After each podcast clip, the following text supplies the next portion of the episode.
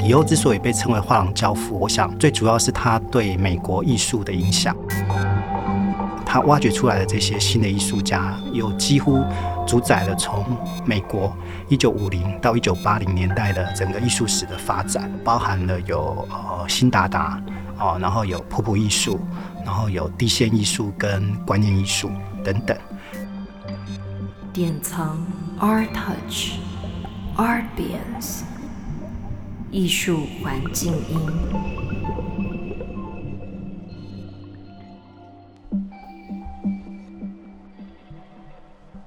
典藏艺术出版，从艺术法则、艺术投资市场、绘画作品、摄影、建筑、策展到文化创意产业，带你一马当先，了解艺术原来要这样看。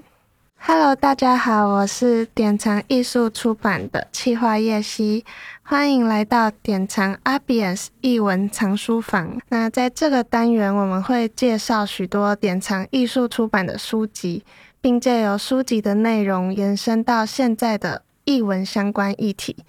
那这一集的主题，我们想谈的是艺术市场。特别是画廊主、收藏家和艺术家这三者的关系。今天主要想跟大家分享的书籍是上个月刚出版的《李欧和他的圈子：美国画廊教父卡斯特里的一生》。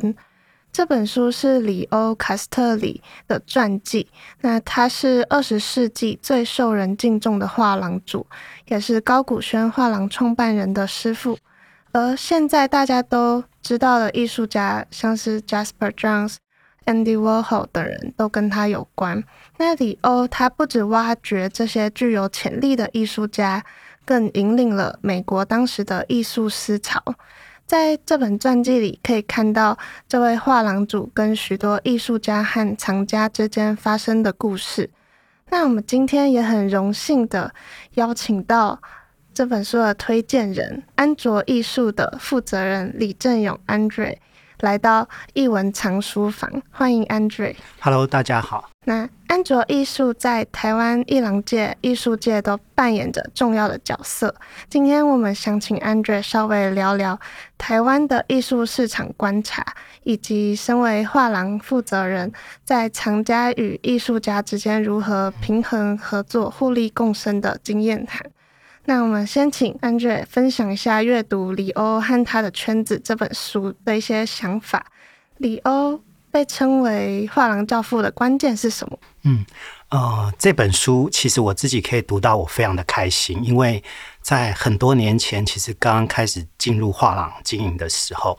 我就从呃一些资料里面片段的读到 Leo Castelli 的故事。那我知道他当然对最经典、最被传颂的就是他对于发掘 Jasper Johns 的过程，还有呃在 Jones 二十八岁帮他推第一次个展，然后一炮而红的故事。那李欧之所以被称为画廊教父，我想最主要是他对美国艺术的影响。他其实在美国的画廊里面，他算是呃最早推动美国艺术家的一个画廊主。那在 Leo 的同时期或在他之前的画廊，主要都是经营欧洲欧洲现代艺术，可能包括我们很熟悉的像毕卡索啊、蒙德里安这些艺术家。那一直到 Leo 开始，他就是用美国艺术家作为他的一个一个主轴。那初期他还用呃美国艺术家跟欧洲艺术家做一个对比，后来他其实就直接全部都是以美国艺术家的推荐，然后不断的挖掘新的艺术家啊、而且他挖掘出来的这些新的艺术家，有几乎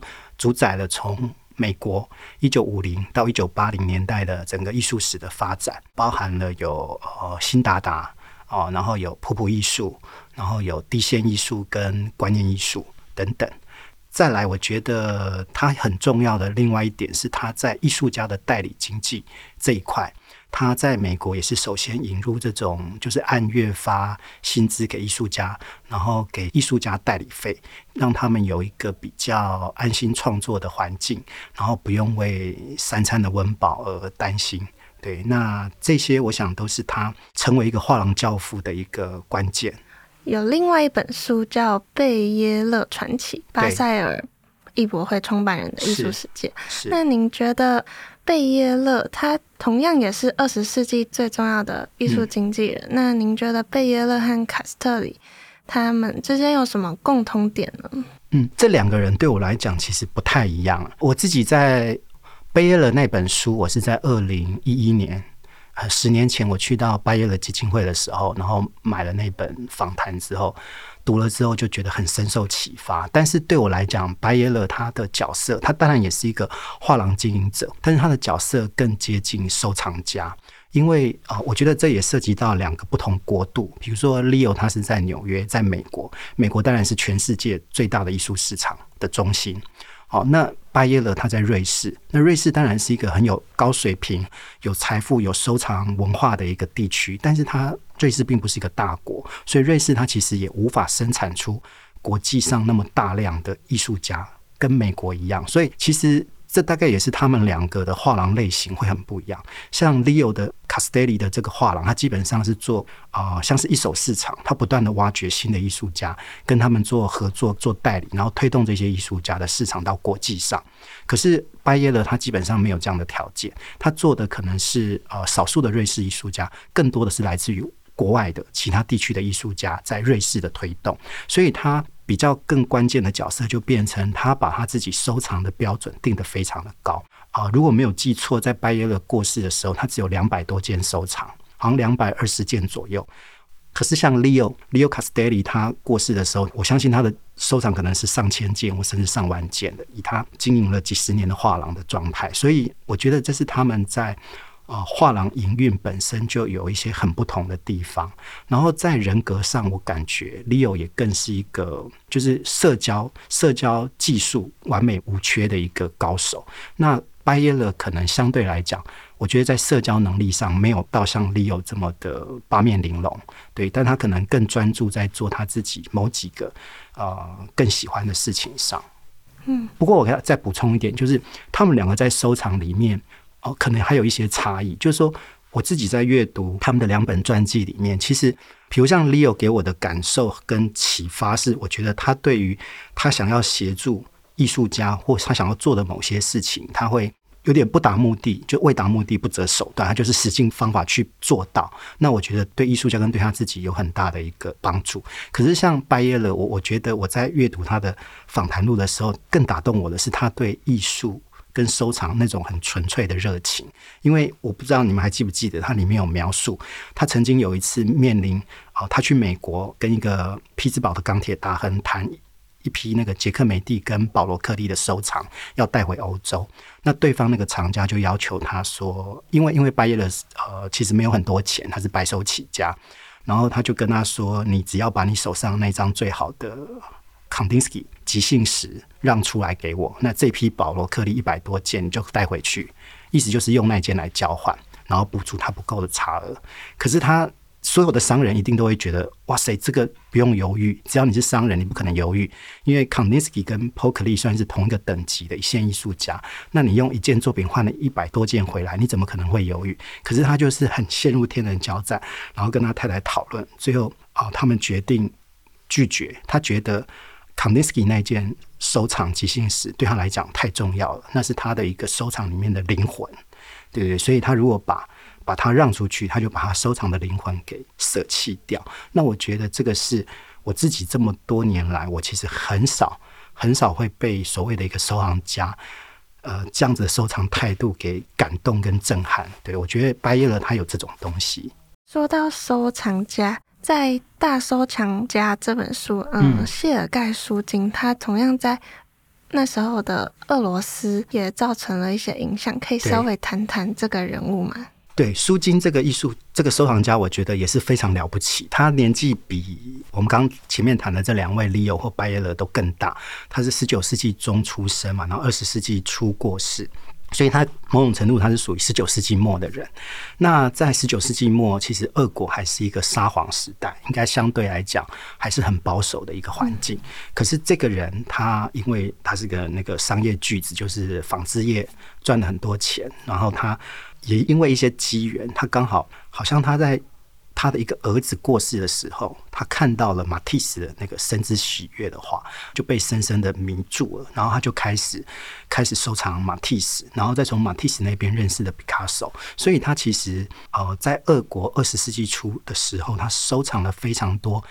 前端最前卫、最最好的法国现代艺术啊，包括像从印象派的莫内啊、雷诺瓦到后印象派的像塞尚。梵谷，然后到马蒂斯，到毕卡索，而且我阅读到他是在五六年的时间就收藏了超过五十件的毕卡索，所以他等于是用非常快的速度跟热情，然后建立他自己的现代艺术的收藏。其实这些收藏，他不只是收进自己的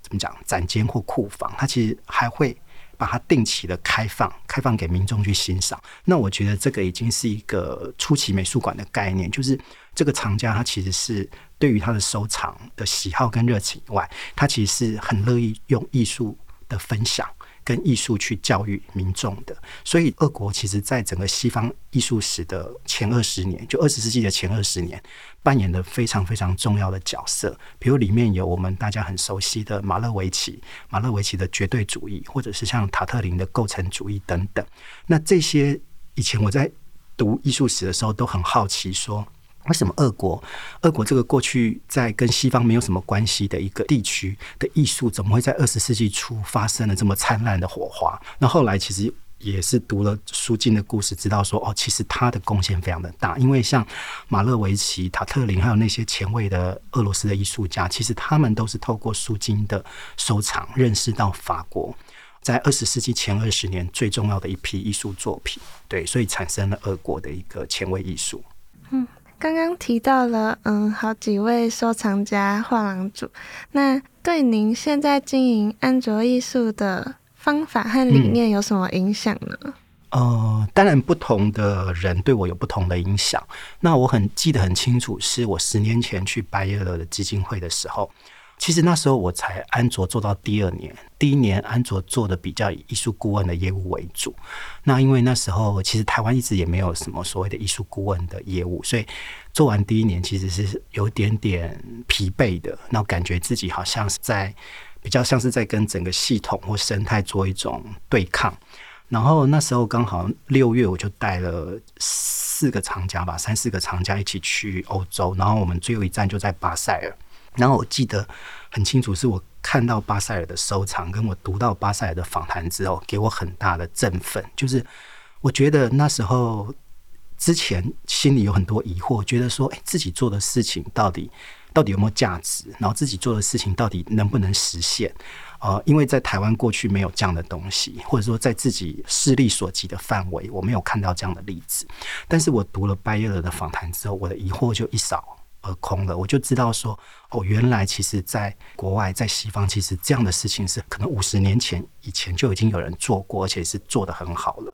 所以后来我觉得，呃，这这个部分对我有很大的激励。比如说我在拜耶勒的那本访谈里面，我有读到他其实非常重视他的出版品，就是说他其实会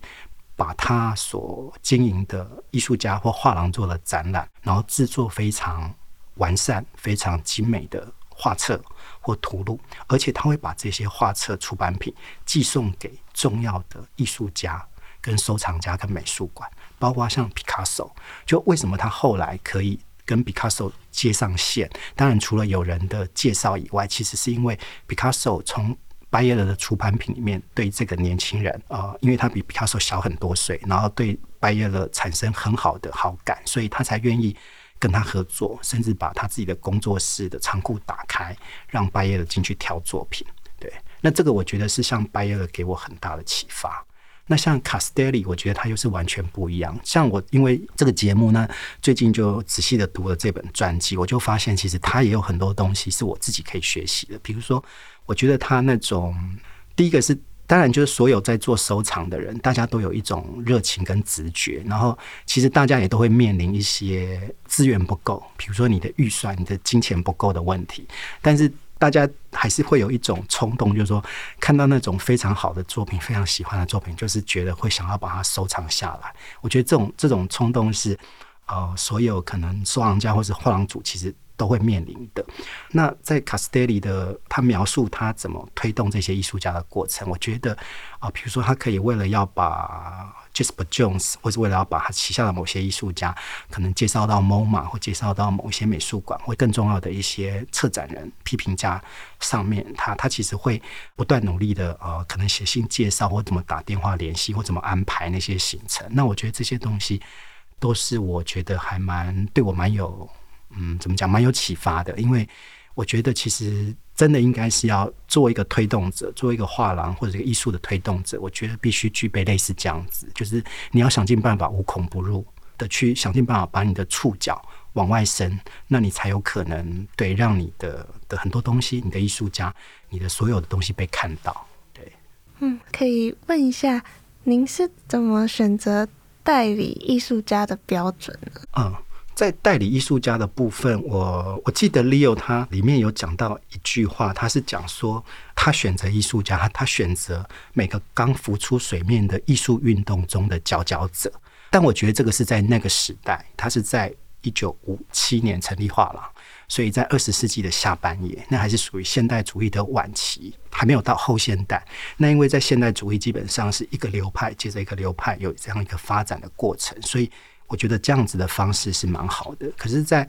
可能到七八零年代之后，进入所谓的后现代，其实当代艺术里面已经很难有所谓的什么流派或是运动的概念，它已经去中心化了。所以对我来讲，是艺术家的才华跟艺术家的表现，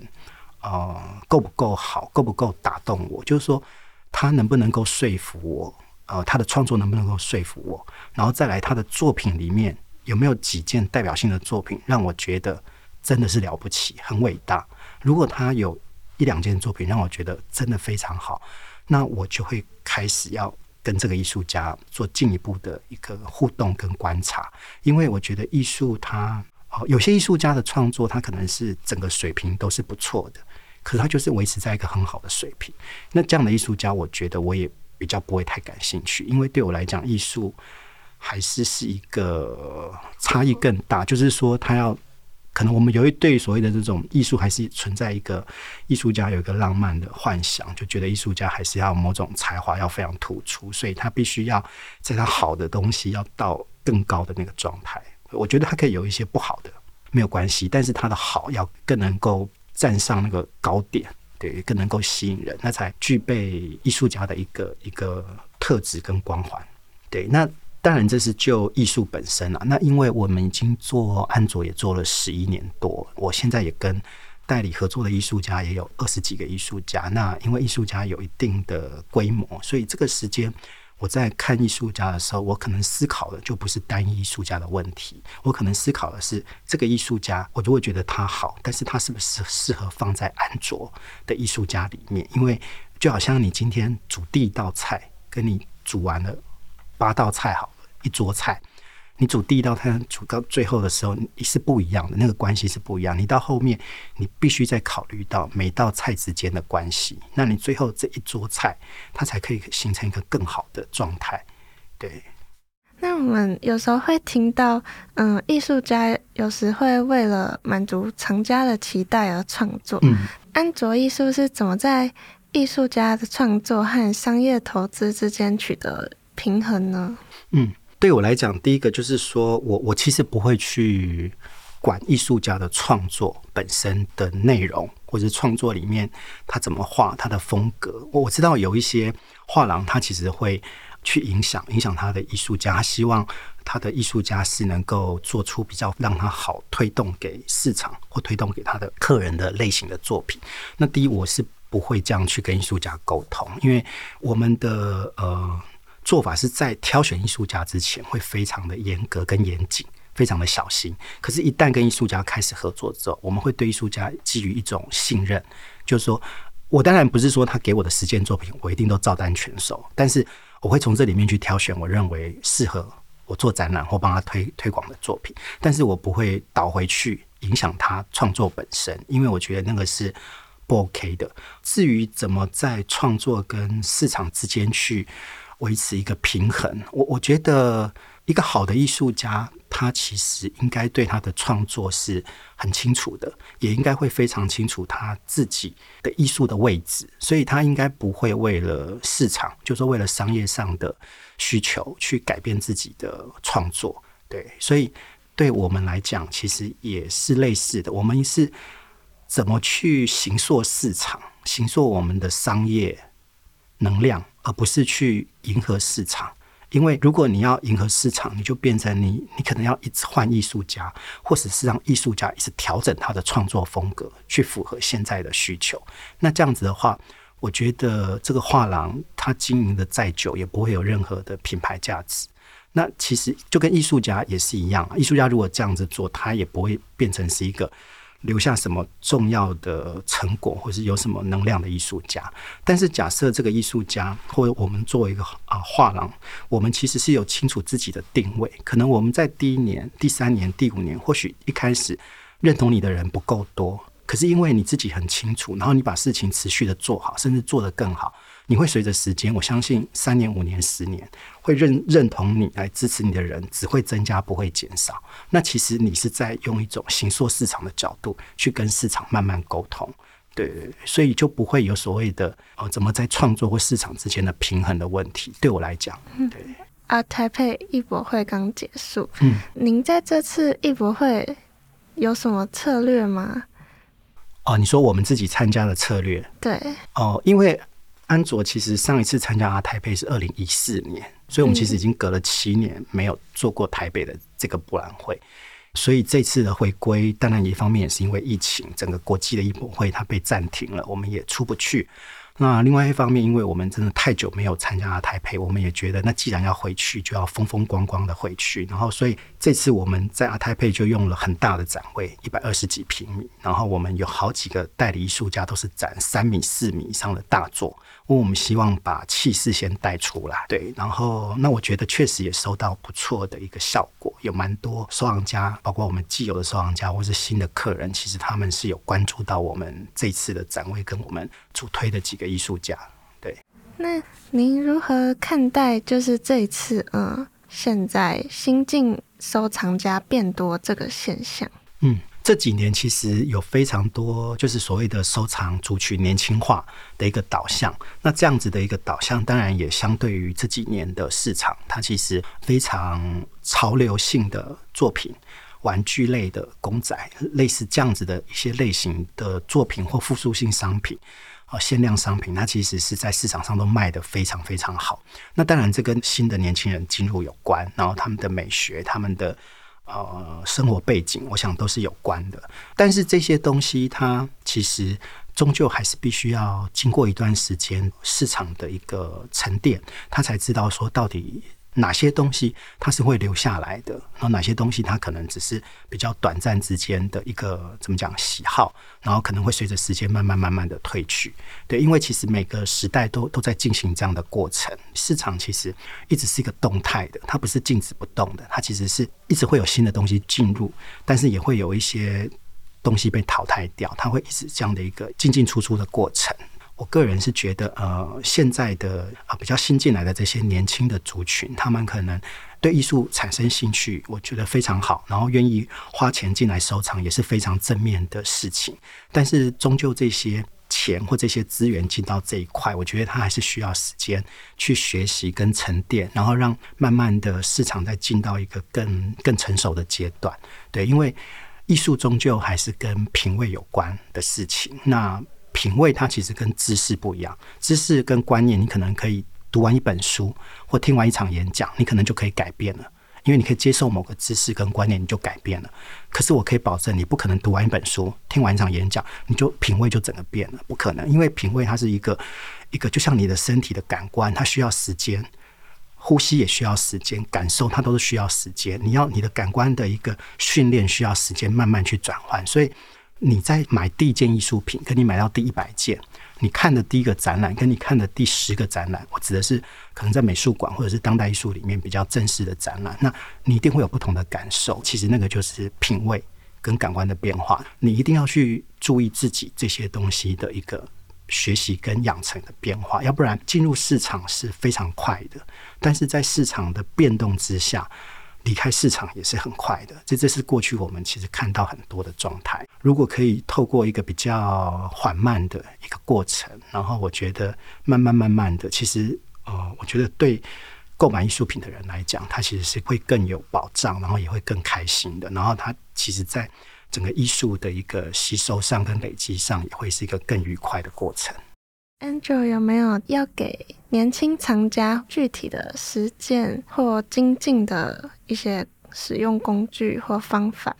嗯，就对于年轻的收藏族群来讲，我觉得就是刚刚我们讲到品味，因为它是一个慢慢慢慢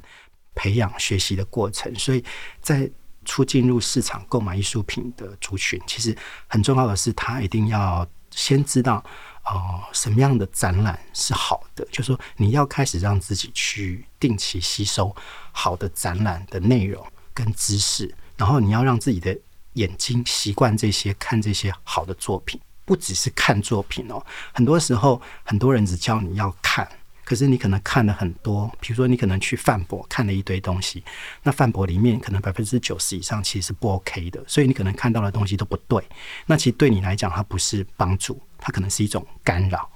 就是说你储存进去你的大脑里面的记忆，其实是不是好的东西就对了，所以那个是不会有帮助的。就是比较建议一开始还是，如果自己还不懂得怎么过滤展览，那你当然就是从好的美术馆。从国内比较代表性的美术馆或国际上一线的最好的美术馆的典藏开始看起。就算你不能现在飞去纽约，不能飞去伦敦跟巴黎，但是你可以透过网络，你可以进到 MoMA 的馆藏，你可以进到泰德，进到很多国际上的重要美术馆跟展览的典藏作品，跟它的展览里面的去看到这些，去阅读，先去去吸收。那当然对。品味的养成，就是原作原作的欣赏是非常重要的，特别是绘画。如果你都只是在网络上看图像，其实不够的，因为你想象一张画一两百公分，甚至更大两三百公分，缩到一个电脑荧幕，那个中间已经所有的东西已经都 lost 掉了，所以你还是必须要去欣赏原作。那我会最推荐给收藏家看的展览是属于。国外有很多美术馆，他们会做很多重要艺术家的回顾展，就 retrospective 的这个 exhibition。比如说，哎，你喜欢看抽象，就可以去看 St. Tamberi 的回顾展啊，甚至你也去可以去看赵无极的回顾展。然后你喜欢看呃比较具象的绘画，你可以去看 Freud、Lucian Freud 或者是其他等等。那就是我觉得你就是先去找每一个你想感兴趣的类型的作品的大师，你先把他的东西好好的。欣赏，好好的理解，然后把他们的作品的艺术品质当成是一个标准。当然，我们不可能马上买一个年轻艺术家就买到这样大师的标准。可是，至少你如果把你的眼睛建立在那样子的标准的时候，你就不至于在出手一些你现在可以买的东西，买到完全天差地远的那种东西。那这样子就比较不会有。缴太多学费的问题，对，缴学费是一定的啦，但是不要缴得太离谱，对对对对。好，最后最后想要问 Andrew，就是您最喜欢的画廊或是画廊主？这个问题其实我也想了蛮久哈。那我后来想想，我想我可能还是会选白耶勒。那选它的原因是因为，当然我觉得瑞士某种程度跟台湾面临的状态也比较像，因为其实台湾的画廊。不具备像 Castelli 那样的条件，就说你并不在一个世界的中心。呃，我觉得每一个成功的人的背后，他其实是有蛮多因素。他有大时代的背景，他当然也有个人的努力跟个人的聪慧才华。但是，像我觉得，因为台湾终究它不是一个。纽约不是巴黎，不是北京这种，它作为某个大区块的一个中心，所以台湾其实我觉得去羡慕卡斯蒂利其实也没有太大的意义，因为我们怎么样也做不到。但是我觉得类似像拜耶勒这样子的一个画廊主，或是一个收藏，或是他的一个基金会后来留下来的这样的一个资源，我认为是在台湾是比较有可能可以实现的。所以我觉得，对对我来讲，可能他还是我最欣赏的。嗯，好，那今天非常感谢安卓艺术负责人李正勇 Andrew 精彩的分享，我们也借着 Andrew 的视角，了解了艺术世界铁三角画廊主、藏家和艺术家三者的关系。那如果对艺术市场这个议题有兴趣的朋友，嗯、我们也会在这个节目的下方说明栏跟大家分享介绍几本书，或是 follow 我们典藏艺术出版的 FB 和 IG 都可以哟。谢谢大家的收听，我们下次见，拜拜。